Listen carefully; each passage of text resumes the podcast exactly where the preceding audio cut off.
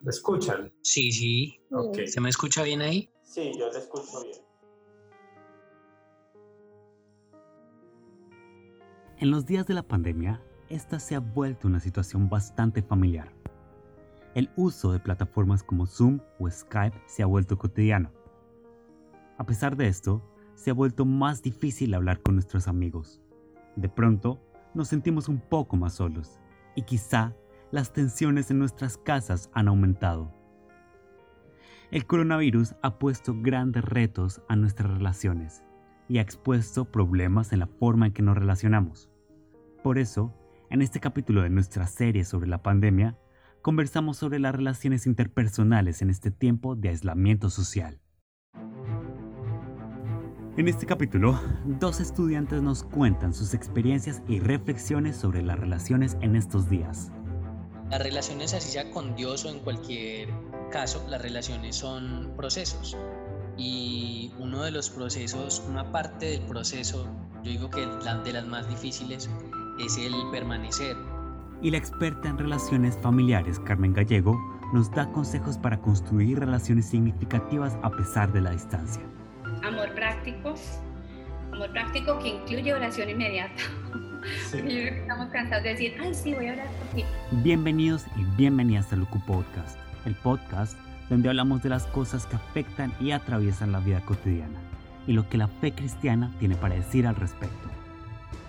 Como siempre, independientemente que seas un fan o una fan de las comedias románticas, UQ Podcast. O estés pensando en lo que pasará en el siguiente episodio de tu anime favorito o la siguiente película de Marvel, UQ Podcast. o tengas que ir al trabajo antes o justo apenas termines clase, UQ Podcast. el UQ Podcast es para ti. Ya sea que ya lleves un tiempo creyendo en Cristo, o quizás apenas le estés conociendo, o simplemente sientas curiosidad de lo que piensa ese amigo o amiga que te invita todo el tiempo a algo extraño llamado estudio bíblico, este es un espacio para ti. Ya que es un lugar donde estudiantes cristianos que vienen de todos los trasfondos nos reunimos para conversar, preguntar y cuestionar la realidad en que vivimos. Hoy, desconectados pero conectados. Este es el sonido de la calle afuera de mi casa. ¿No notan algo extraño? No hay ruido de carros o personas caminando. De hecho, soy una de las dos o tres personas en el lugar. Para mí, la pandemia ha significado estar en casa y dejar de ver amigos y familiares.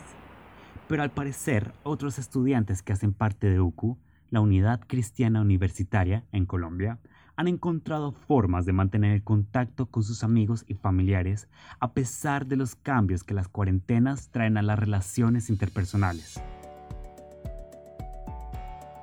Las relaciones en mi vida han cambiado bastante en este tiempo de pandemia, ya que en algunas he fortalecido la comunicación, la relación ha crecido y por el contrario con otras se ha vuelto casi nula.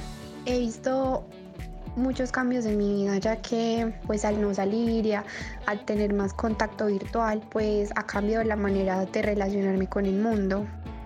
Pues ha sido complicado, ya que mis amigos tendían a ser bastante cercanos. O sea, nos veíamos cada una, o dos veces a la semana y nos reuníamos en una casa y nos quedábamos ahí a molestar. Entonces, pues ha sido, ha sido como difícil por eso. Pero hemos como logrado soportar eso por medio de videollamadas y chat, como estudiando juntos, leyendo juntos y, y compartiendo juntos por medio de juegos virtuales y así. Con respecto a la familia, pues siento que me he unido más. Con respecto a mis amigos es un poco más difícil, más complicado porque ajá, uno siempre salía con ellos, que encontrar, encontrarse físicamente con ellos era bastante importante. Pero, pero bueno, hemos aprendido a encontrarnos en las redes, eh, videollamadas y todo eso. Entonces, desconectados pero conectados.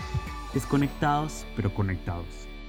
Esta quizás es la realidad de varios estudiantes hoy en día, pero es solamente una de muchas realidades posibles. si pensamos en un espectro de colores, Sí. vamos a tener un espectro de colores en ese cambio. O sea, Esta es Carmen Gallego, máster en terapia familiar sistémica de la Universidad Pontificia Bolivariana y fundadora de la Fundación Vínculo. Ella estuvo conversando con Alejandro Valencia, quien es parte de UCO en Armenia y está ayudando a realizar este podcast sobre algunos de los cambios en las relaciones familiares que el aislamiento social ha traído. algunos han dado testimonio de que ha sido un tiempo muy bueno para sus familias, por ejemplo, que hace mucho tiempo no jugaban juntos los domingos, otras familias nos han contado que entonces ahora tienen tarde de los domingos en la tarde o tarde de películas, algunas mamadas me han contado que, que han rescatado los juegos de mesa, digamos, esos son as- algunos aspectos positivos. Otros han dicho desde ese espectro, digamos, en la mitad, que, que han, se han sentido llamados a restaurar algunas relaciones. Yo puedo dar ahí un, como un testimonio como importante. Yo sentí que en los primeros 15 días después de la pandemia el Señor sí me llevó como a revisar, bueno, porque pues está la posibilidad de morirse, punto. O sea, siempre sabemos Sí, que está, claro. pero ya está cerca. Y me hice la pregunta, bueno, yo estoy lista, me falta hablar con alguien, a alguien no le he perdonado. Y fue interesante. eh, le escribí a una persona con la que no me, no me había hablado hace muchísimo tiempo y se había roto como un poquito la comunicación. Entonces me interesé, les pregunté cómo estaba, estaba en otra ciudad. Y creo que movilizó de alguna manera algunas relaciones que estaban o mal o frías. Bueno, pero en el otro espectro también hemos, hemos recibido o, nos han dado cuenta de un aumento de tensión en matrimonios, tensión en las familias por causa de que de todas maneras los espacios se han reducido. eh, hay, para ahorita poder compartir trabajo, estudio, niños en casa, eh, bueno, en fin, para los que están viviendo pues en sus familias ha sido tensionante y la gente está sintiéndose como un poquito retada. De hecho, ha habido aumento de denuncias de violencia intrafamiliar contra ancianos, contra niños, en familias, en parejas. Por eso hablo del espectro, de todo el espectro. Para algunos va a ser como para mucho bien. Para otros va a ser como un momento de reflexión, ¿cierto? Y para otros ha sido un momento de mucha tensión y de de- de tensión en la casa, quizás con mucho más frustración, mucho más mal genio, gritos, cada uno sabe cómo ha sido su, su experiencia. Quisimos ahondar un poco más sobre cómo algunos estudiantes han experimentado los nuevos colores en sus relaciones. Por eso, Alejandro estuvo conversando con dos estudiantes que hacen parte de UCU sobre cómo sus relaciones han cambiado y los desafíos que enfrentan. Bueno, eh, pues mucho gusto. Mi nombre es Humberto. Soy graduado, egresado de la Universidad del Quindío de la carrera Lenguas Modernas. Hace unos 11 días fue la graduación virtual y pues muy agradecido con Dios por haberme ayudado a culminar mi carrera y tener este proceso. Em, soy profesor de inglés hace dos años y pues estoy muy enamorado y tengo mucha, pues como ese cariño y esa pasión por enseñar y pues espero no perderla con el tiempo, como le pasa a muchos docentes, sino siempre mantener las ganas de aprender a la vez que enseño. Hola Alejo, bueno, mira, eh, mi nombre es Yesenia Zampayo, soy de UCO Medellín, eh, soy estudiante de teología, eh, apenas empezando. ¿Cuáles han sido sus desafíos o, o- obstáculos que han, que han enfrentado en este tiempo de pandemia? Eh, ¿Cuáles son esos desafíos puntuales que quizás eh, Yesenia, Humberto han, han enfrentado en este tiempo de relaciones o os- obstáculos que, que han podido evidenciar en ese tiempo? Pues para mí, yo creo que uno de los desafíos más difíciles es la paciencia. Es, es difícil tener la paciencia a veces, esperar, saber que se está pasando por un tiempo, por una situación difícil, pero que aún así, a partir de estos desafíos, que son cosas como, digamos, le podríamos decir que son eh, obstáculos o cosas un poco negativas, siempre salen cosas positivas de ahí.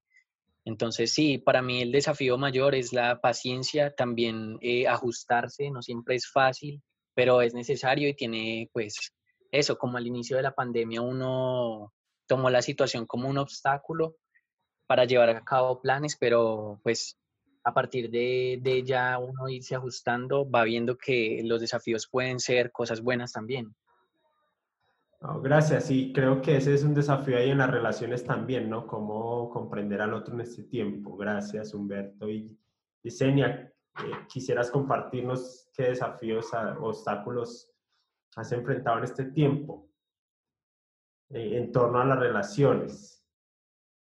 Eh, sí, yo podría decir que desafíos han sido muchos. Entre ellos me he encontrado que a veces me encierro mucho en mí misma y uno como que dice, ah, bueno, yo soy así o, o bueno, esto, es, esto hace parte de mí y resulta que eso es lo que realmente me está impidiendo relacionarme de forma sana eh, con otras personas o con todo lo que me rodea.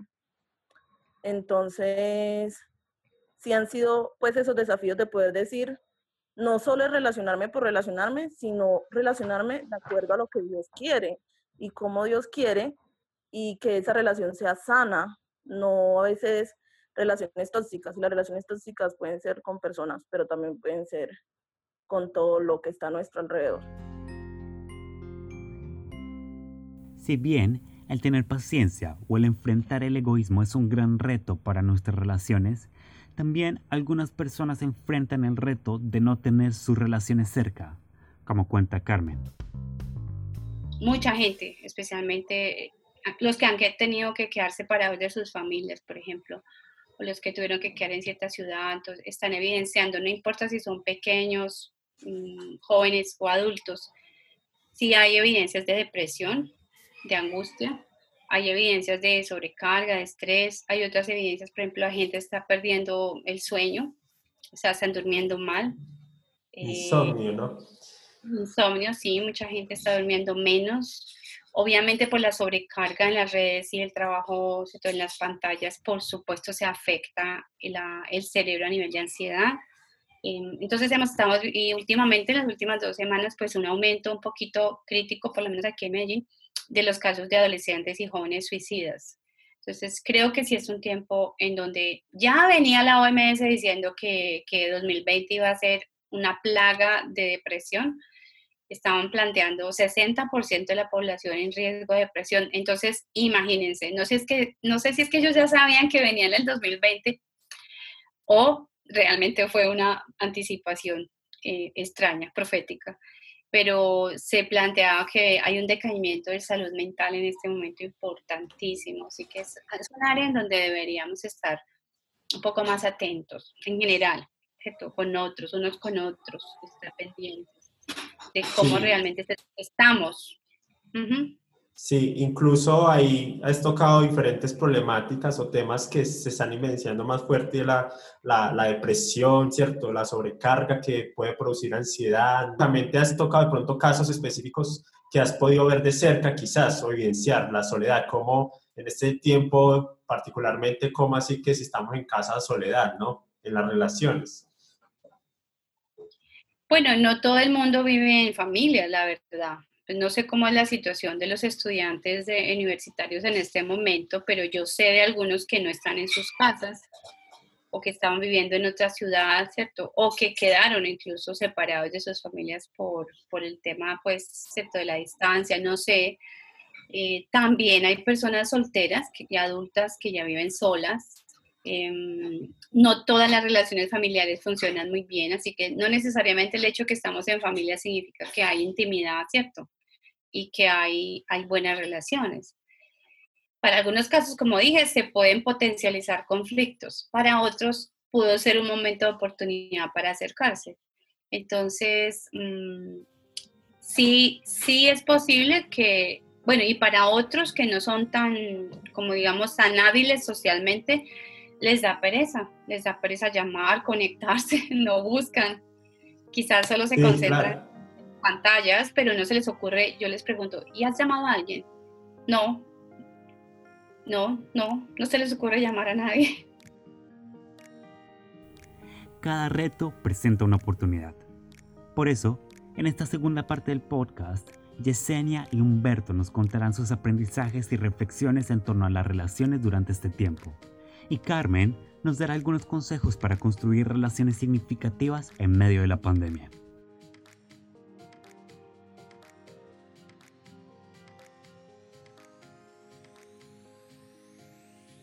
Y a partir de eso, Yesenia y Humberto, ¿qué, ¿qué, han aprendido, no? En medio de evidenciar, sí, hay desafíos, hay obstáculos, pero ¿cómo, ¿qué han aprendido? ¿Cómo podemos aprender de eso, no? Eh, sí, he aprendido a manejar mi tiempo eh, invirtiéndolo en cosas más productivas como hacer un poco de ejercicio, estiramientos, para, sí, como para quitarse uno un poco ese estrés que da el hecho de estar encerrado y otros proyectos le dan, le da, uno aprende muchas cosas cuando, cuando está siendo confrontado y cuando tiene objetivos, digo, eh, desafíos. Y entonces, sí, como más, pasar más tiempo en familia es algo que se, he aprendido también durante esa pandemia. Y, y aprovechar eso, aprovechar que, que uno a veces puede extrañar a las personas, pero que no siempre es malo. Extrañar a las personas es, digámosle así, que a veces es bueno porque tener un tiempo independiente ayuda a ver si las relaciones son fuertes o son superficiales y que pues no se basen en, el contacto físico, sino que pues demuestren que, que sí vale la pena hacer el esfuerzo por adaptarse a toda esta situación. Entonces yo supongo que muchas, muchas relaciones, eh, tanto amistades o, de parejas, han empezado a, a, a tener estas confrontaciones y, de pronto no muchas van a resultar bien, pero pues es una forma de aprender a cómo lidiar con todo y, aprender que las relaciones son más allá de solamente verse con la persona. Bueno, yo creo que básicamente lo que Dios me ha estado invitando es a relacionarme con Él, eh, con mi entorno, con mi familia, con mis amigos, pero también con la forma en la que me relaciono con la sociedad y todo de una forma un poco más equilibrada, porque una vez es, este, personalmente, desde mi punto de vista, a veces pienso como, bueno, eh, no sé decir que no, entonces como no sé decir que no, este, termino llenándome de un montón de cosas que, que nada que ver. Y, y Dios me ha, me ha empezado a hablar como del tema de cómo también organizo mi tiempo, que también eso es una forma de relación Em, cómo, cómo aprendo a, a poner límites en cierto sentido con, con mi ministerio, pero también con mi vida personal, con mis estudios. Y ha sido un proceso en el que Dios me ha llamado a depender de Él y a, y a que, y en ese proceso de yo decir, bueno, mi relación con Él no depende de mí, entonces a partir de ahí, este, yo dejo de hacer y hacer en cuanto a mi relación con él, pero también en cuanto a mi ministerio, en cuanto a mi relación con los demás. Em, creo que eso ha sido algo en lo que él me ha estado invitando, como bueno, él es el centro, eh, de él, eh, él es suficiente o es, o si me quedo en él, entonces realmente las otras cosas van a empezar a fluir de una mejor manera. Em, y también en el proceso como ir obedeciendo, amando y de esa manera puedo ir haciendo, puedo ir construyendo relaciones basadas en el amor que él se pone como ejemplo de amor. Entonces, creo que ha sido como lo que él ha venido diciéndome de, y me ha permitido ir creciendo.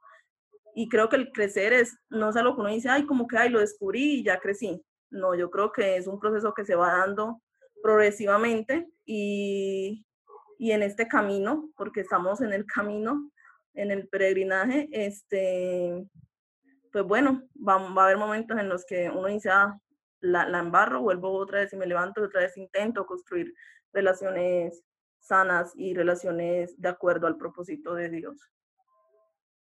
Eh, pensando, chicos, entonces en, en eso que, que, han crecido, que estamos aprendiendo, eh, ¿cómo creen que, que, han cambiado las relaciones, no? han compartido quizás un poquito eso, pero quisiera que profundizáramos más si es cómo han cambiado las relaciones o, o cómo seguirán cambiando en este tiempo de, de, pandemia, ¿no? ¿Cómo creen que han cambiado y cómo van a seguir cambiando las relaciones? Pues retomando un poco con lo que venía diciendo Yesenia, que hay algo que resalto de lo que ella dijo, que es que es un proceso, no es que simplemente uno, las relaciones así sea con Dios o en cualquier caso, las relaciones son procesos. Y uno de los procesos, una parte del proceso, yo digo que de las más difíciles, es el permanecer, permanecer ahí. Entonces, pues yo creo que ahora las relaciones pues que no se están basando en, en aspectos físicos, yo creo que los cambios que van a tener es que, digamos, algunas se van a ver como eh, desafiadas o puestas a prueba, como si van a permanecer o no. Y como ya no se están basando en estos aspectos físicos, creo que los cambios de estas se basarán en como en, crear lazos más trascendentales y pues en darle valor a otro tipo de aspectos, ya pues no tanto el ir a ver a la persona y el cómo es este, esta persona de, de, amable eh, en persona, sino cómo es uno también de, en la distancia, cómo trata uno de permanecer en, en estas relaciones y pues sí se dará más valor a ese, a ese tipo de aspectos, a otros tipos de aspectos, no, no, no tanto ya los físicos. Y pues haciendo esto que hace esto hace que las relaciones pues sean un poco más difíciles de llevar, pero pues al mismo tiempo las va a hacer más fuertes, es lo que yo opino.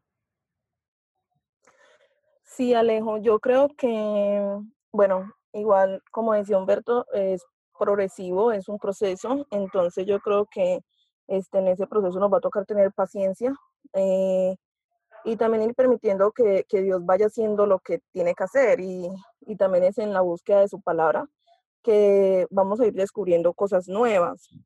Eh, pero a partir de ahí, este, creo que una de las cosas que debemos reconocer es que como desde la caída, eh, nosotros siempre vamos a, vamos a, tomar a veces de pronto en algunos momentos malas decisiones y por eso necesitamos soportarnos de Cristo, para que nuestras relaciones sean restauradas y podamos ser reconciliados.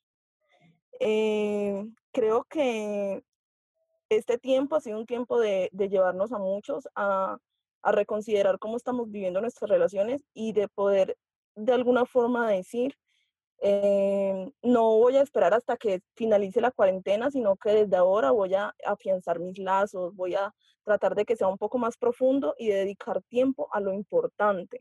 Y lo importante es pasar tiempo con mi familia, lo importante es pasar tiempo en la palabra, lo importante es también aprender a cuidarme. Yo, por ejemplo, lo que decía Humberto al principio, que era, he aprendido como a, a, hacer deporte, aprendí a hacer eso también, mejora mi relación conmigo misma.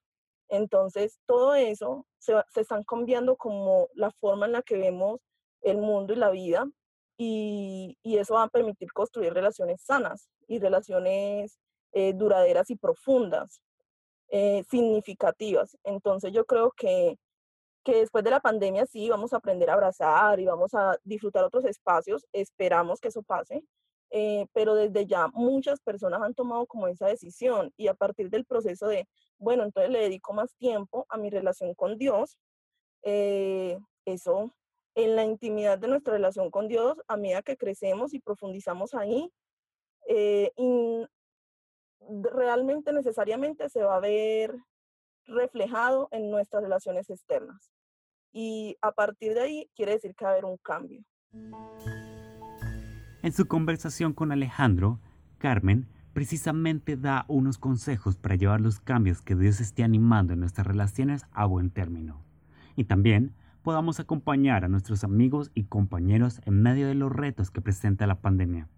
Bueno, no, no dejar la oración de último, orar constantemente con ellos, aún con los no creyentes, y decirles, puedo orar por ti, puedo acompañarte en, en, este sufrimiento que estás viviendo, puedo hacer algo por ti. Entonces, amor práctico, amor práctico que incluye oración inmediata. Sí. Yo creo que estamos cansados de decir, ay, sí, voy a orar por ti, pero eso es una fórmula. A veces es una fórmula religiosa. No, hágalo ya. Entonces es lo que estoy haciendo por teléfono. Si veo que alguien está sufriendo, ¿cómo está? O bueno, voy a orar por ti, pero ya. Entonces, seamos prácticos en la oración, ¿no? Eh, y aún con no creyentes, eh, estoy segura que pues no puedo imaginarme enfrentar esta pandemia sin el Señor, la verdad. Así que yo creo que es un momento muy precioso para hablar de nuestra esperanza a cualquiera que está necesitándolo. Así que abramos la boca, es el momento de dar testimonio, de no tengamos más miedo de, de predicar, de hablar. Es como lo que dice la escritura, ¿no? Despiértate tú que duermes. Despiértate. La pandemia ciertamente nos presenta el reto de mirar nuestras relaciones más allá de nuestra propia isla. Y la fuerza vital para vivir relaciones sanas en este tiempo se encuentra en Dios, como descubrieron Humberto y Yesenia al estudiar lo que dice Jesucristo sobre los arbustos de uvas. En el estudio participó David Silva, quien es parte de UCU Bogotá. El pasaje es leído por Luis Caro, que también es parte de UCU Bogotá. Yo soy la vid verdadera y mi Padre es el labrador. Toda rama que en mí no da fruto, la corta, pero toda rama que da fruto, la poda para que dé más fruto todavía. Ustedes ya están limpios por la palabra que les he comunicado. Permanezcan en mí y yo permaneceré en ustedes. Así como ninguna rama puede dar fruto por sí misma, sino que tiene que permanecer en la vid, así tampoco ustedes pueden dar fruto si no permanecen en mí. Yo soy la vid y ustedes las ramas. El que permanece en mí, como yo en él, dará mucho fruto, porque separados de mí, ustedes no pueden hacer nada. El que no permanece en mí es desechado y se seca, como las ramas que se recogen, se arrojan al fuego y se queman. Si permanecen en mí y mis palabras permanecen en ustedes, pidan lo que quieran y se les concederá. Mi Padre es glorificado cuando ustedes dan mucho fruto y muestran así que son mis discípulos. Así como el Padre me ha amado a mí, también yo los he amado a ustedes. Permanezcan en mi amor. Si obedecen mis mandamientos, permanecerán en mi amor, así como yo he obedecido los mandamientos de mi Padre y permanezco en su amor. Les he dicho esto para que tengan mi alegría y así su alegría sea completa.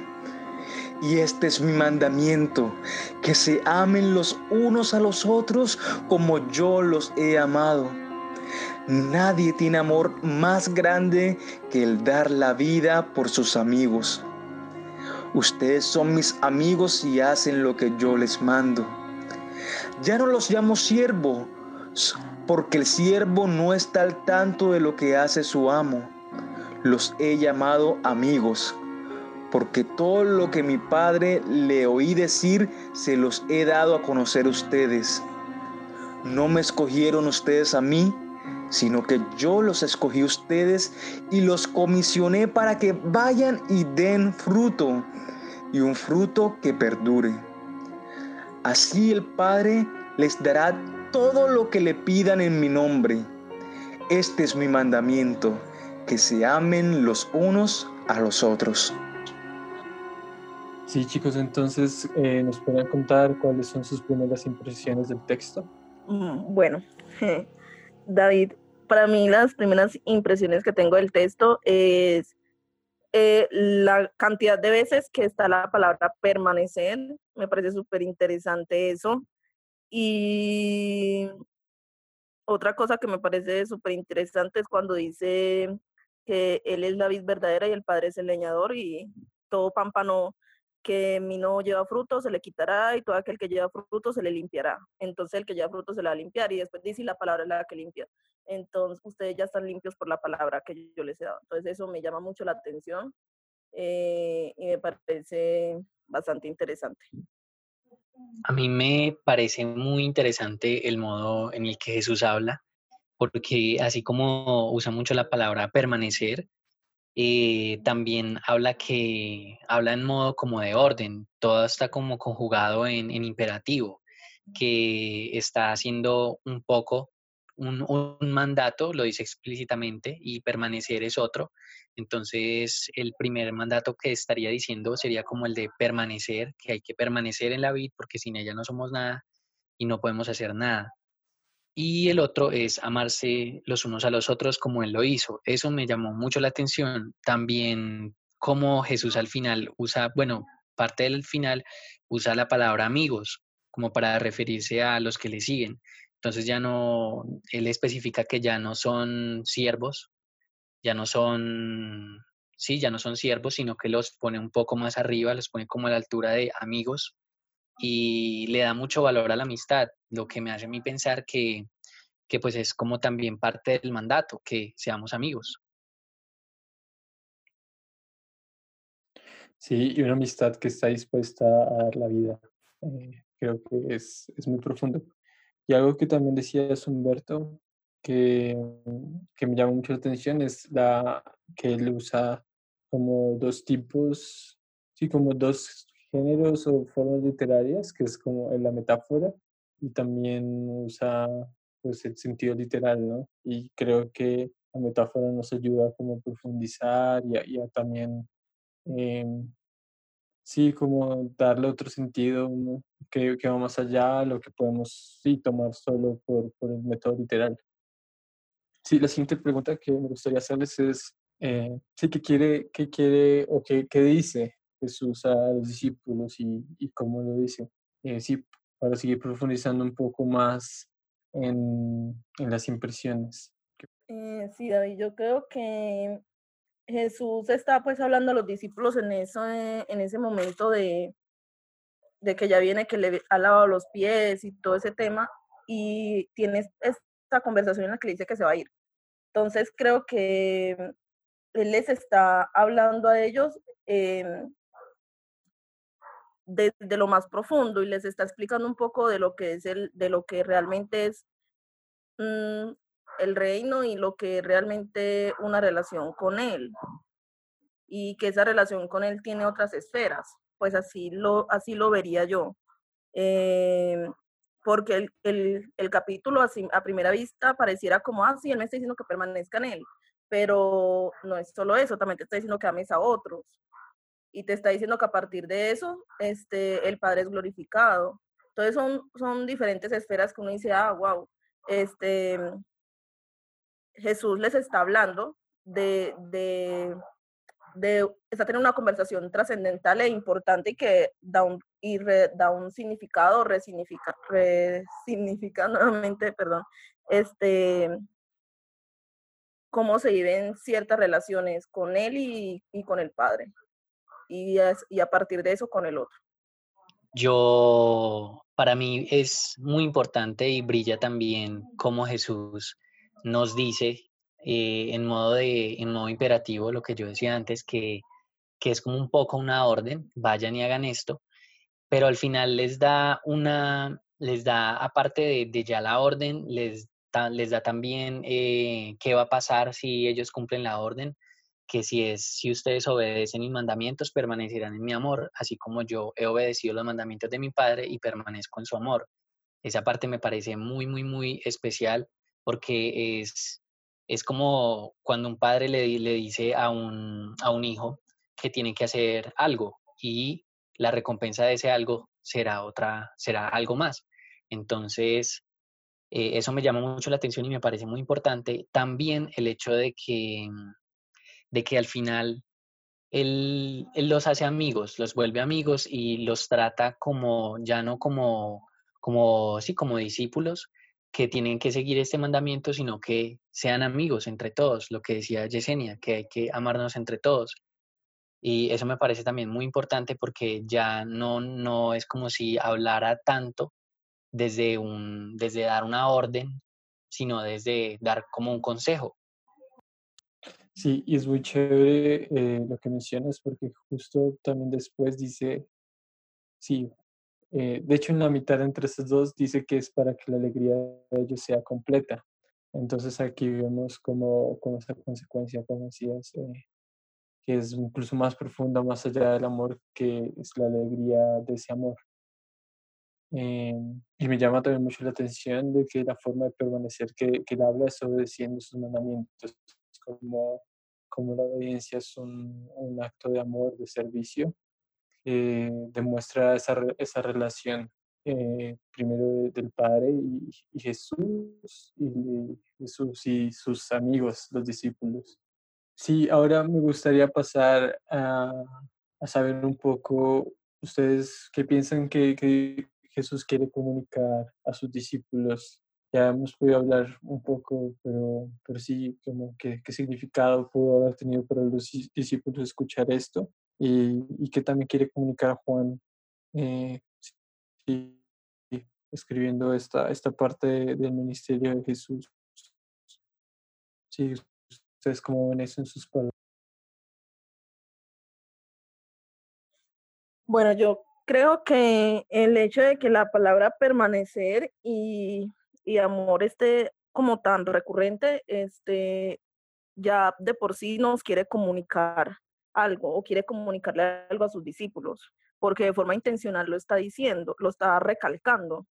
Y creo que, que eso es muy importante en, eh, a la hora de, del querer hablarle a sus discípulos, y me parece súper interesante que cuando vemos el permanecer en algunas partes, varias veces lo dice, permanezcan en mí y yo en vosotros. O sea, es como si el permanecer fuera algo recíproco y, va de este lado, pero también viene.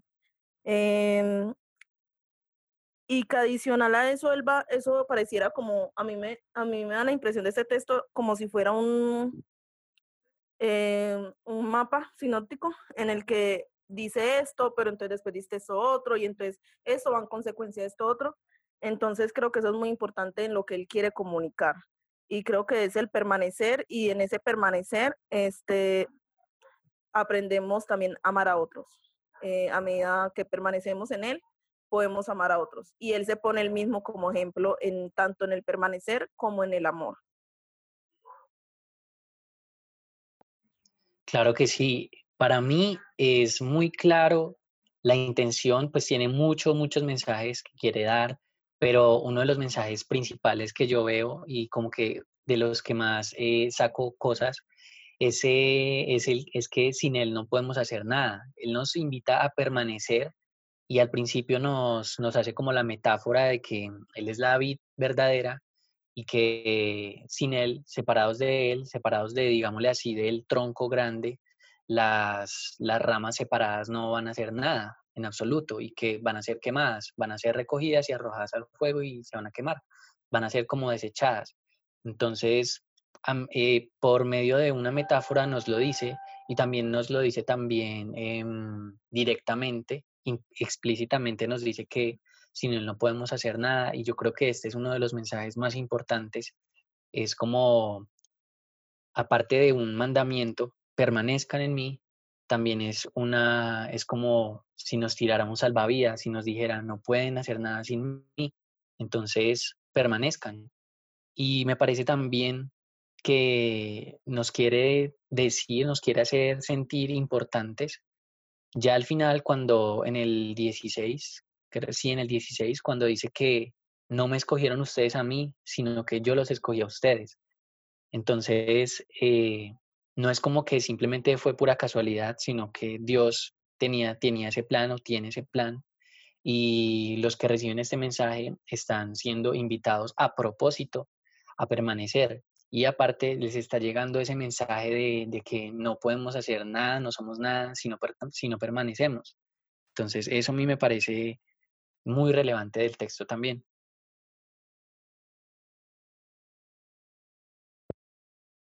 Sí, eh, es claro que, Jesús quiere comunicar que los escogió, como decías, para dar fruto, para que den fruto.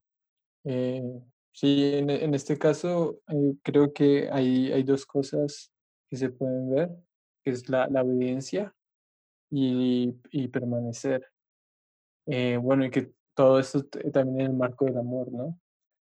Y también veo que, que, Jesús dice, bueno, permanezcan en mí como yo permanezco en el Padre, ¿no? Entonces eso significa seguir el ejemplo de Jesús, ¿no? En el, en el relacionamiento con el Padre, en el amor que tienen el uno por el otro. Y bueno, chicos, ya hemos podido observar el texto, ya hemos podido ver un poco el significado que, que tuvo para los discípulos y un poco para nosotros, pero quiero que profundicemos en el significado que tiene, eh, sí, para, para, ustedes personalmente, eh, para nuestra comunidad, para la iglesia hoy. Eh, con, también pensando en la situación que estamos pasando, las relaciones como se están, se están viendo. Entonces, ¿qué significado tiene para, para nosotros hoy este texto? Eh, yo podría decir que el significado que tiene este texto va en dos líneas eh, para nosotros hoy y una línea es, uno podría decir personal y es que el permanecer en él eh, es importante porque trae gozo, pero también nos permite dar frutos y permanecer en su amor implica también guardar sus mandamientos y significa que vamos a ser limpios y damos frutos, vamos a ser limpiados también por su palabra. Entonces, este, esa sería como la primera parte donde yo creo que tiene un significado para nosotros hoy en forma personal, pero también eh, tiene un significado en forma comunitaria y es que nos invita a amar al otro como Él nos amó y Él dice, este, que os améis nosotros como yo he amado. Y ahí a partir de ahí dice, este, no hay mayor amor que el que da la vida por los amigos y yo doy mi vida por, por mis amigos, yo doy mi vida por mis amigos. Y ustedes son mis amigos, es en lo que yo les mando. Y al final finaliza, y esto es lo que yo les mando, que os améis unos a otros. Entonces, este, creo que eso ya nos lleva o tiene significado para nosotros hoy en el hecho de que el permanecer en él también debe tocar una esfera externa, que esa esfera es amar a los otros como él nos amó y que ese amor llevó hasta la muerte de sus amigos. Entonces yo creo que, que eso es realmente, este, uno dice, wow, es sorprendente eh, cómo voy a amar yo a otro de la misma manera en que Cristo me amó. Y y trae muchas implicaciones para nosotros, pero que debemos empezar a dar los primeros pasos. De entrada no lo vamos a amar de una, a la gente de una, pero, pero a medida que vamos caminando y vamos permaneciendo en Él y vamos siendo limpiados por su palabra, ese amor se va a ir perfeccionando y vamos a aprender a amar un poco más como Él, al otro. Y creo que eso es lo que el texto nos lleva a esas dos esferas, la personal, pero que la personal debe también tocar nuestra esfera eh, relacional de forma externa? Para mí, em, el significado que tiene personal es que muchas veces, a veces pues uno no se siente feliz del todo, no se siente completo y lleno del todo, sino como, como que es como si algo faltara y pues muchas veces puede faltar eso, la, el gozo que da Dios, la alegría completa que dice en uno de los versículos, que al estar conectado a Él, al estar conectado a David y al, y al eh, obedecer los mandamientos que Él, que él pues nos manda, em, nos va a dar esa alegría completa. No es simplemente encontrar la alegría en otras cosas, sino encontrarla en lo más, la alegría más pura que hay, que es la que Él puede dar. Esa sería para mí la reflexión más, más personal. Sí, gracias chicos, eh, ya para terminar me gustaría unir las dos últimas preguntas y preguntar, sí, hacerles estas, estas preguntas de, de, cómo Dios les está invitando a actuar a partir de ese pasaje y también en relación a, sí, a bueno, su vida con, con Dios, consigo mismo, con los demás, en especial con los demás, que es ese tema que estamos tratando, cómo, cómo Dios les están invitando específicamente sí, a a tratar como ciertos temas, a, no sé, a escuchar, a profundizar eh, a través de lo que leímos hoy eh, en Juan. Entonces sí, como que les está invitando Dios en, en estos aspectos.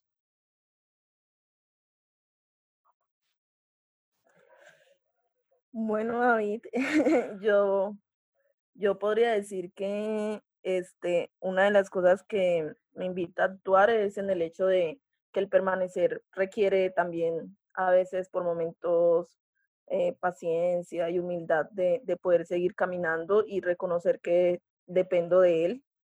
Y aún en el permanecer también dependo de Él. Entonces, creo que eso es vital para poder, Dios me invitaría como a, yo siento que Dios me invita a eso, pero también creo que trae eh, permanecer en su amor, eh, eso trae la implicación de ser limpios por su palabra y de guardar sus mandamientos y, y que ser su amigo también implica hacer lo que Él me manda, que es amar a otros como Él me ha amado.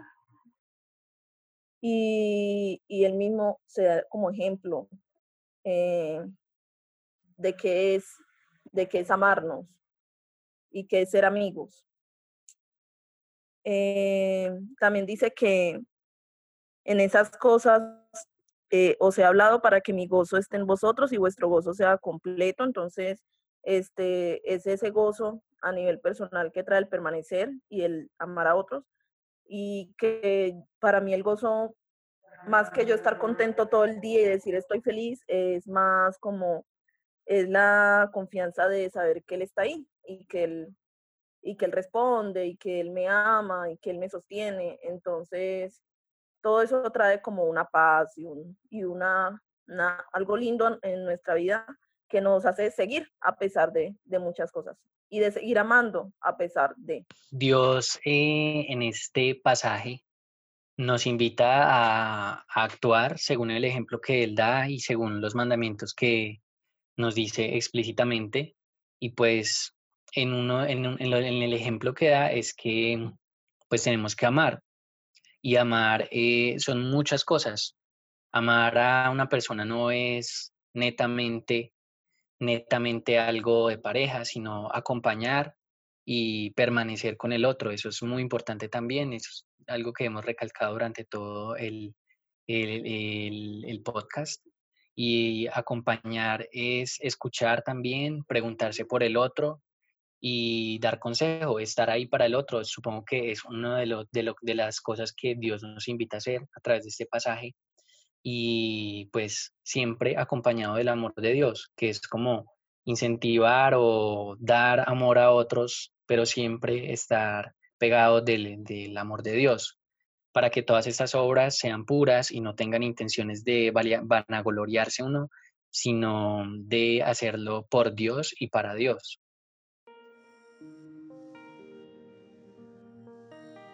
Sí, es, es bonito pensar que, que, en este pasaje eh, Jesús nos invita también a, cimentar todas nuestras relaciones en Él. Em, sí, porque si estamos en Él vamos a dar fruto, eh, ese fruto de, de permanecer, de, de, amar al otro, incluso cuando implica incomodidad y como decían, como eh, disposición de, humildad, de, escucha, de confianza, incluso en momentos agitados y difíciles que podemos estar pasando hoy por la cuarentena. Em, sí, claro, es, no es un mandamiento fácil, creo que lo hemos dicho varias veces, es un proceso, pero que Jesús, que sabemos que estamos aquí es porque Jesús nos ha llamado, porque Jesús nos ha escogido y nos ha comisionado para, para permanecer en Él desconectados físicamente en nuestra forma de relacionarnos, pero conectados a Jesús, quien es el que nos inspira a amar a otras personas y construir relaciones significativas con ellas. Ciertamente, una relación profunda con Cristo es el mejor fundamento para vivir relaciones sanas con los demás. Muchísimas gracias a todos y todas por escucharnos hoy. Realmente nos gustaría escuchar cómo sus relaciones han cambiado en estos días y cómo Cristo les ayuda a amar a los demás. Por favor, mándenos sus historias y reflexiones a ucucomunicaciones.gmail.com También nos pueden mandar sus comentarios sobre este programa y su contenido. Realmente esperamos que este episodio les haya gustado. Y si nos quieren apoyar, suscríbanse al podcast, ya sea que nos estén escuchando en Spotify u otra plataforma. Si pueden, por favor déjenos una reseña, ya que de esta manera el podcast puede alcanzar a más personas. Por favor, en caso de que tengan cualquier duda sobre coronavirus, los síntomas que produce o cómo prevenir el contagio, remítanse a las páginas oficiales del sistema de salud del país donde nos están escuchando o de la Organización Mundial de la Salud. Muchísimas gracias a Carmen, Humberto y Yesenia por conversar con nosotros en este programa. Los productores fueron el semillero de obreros de UCU Colombia y en la edición estuvo Daniela Maldonado. Yo soy Jorge Capera y este es el UCU Podcast. Hasta la próxima.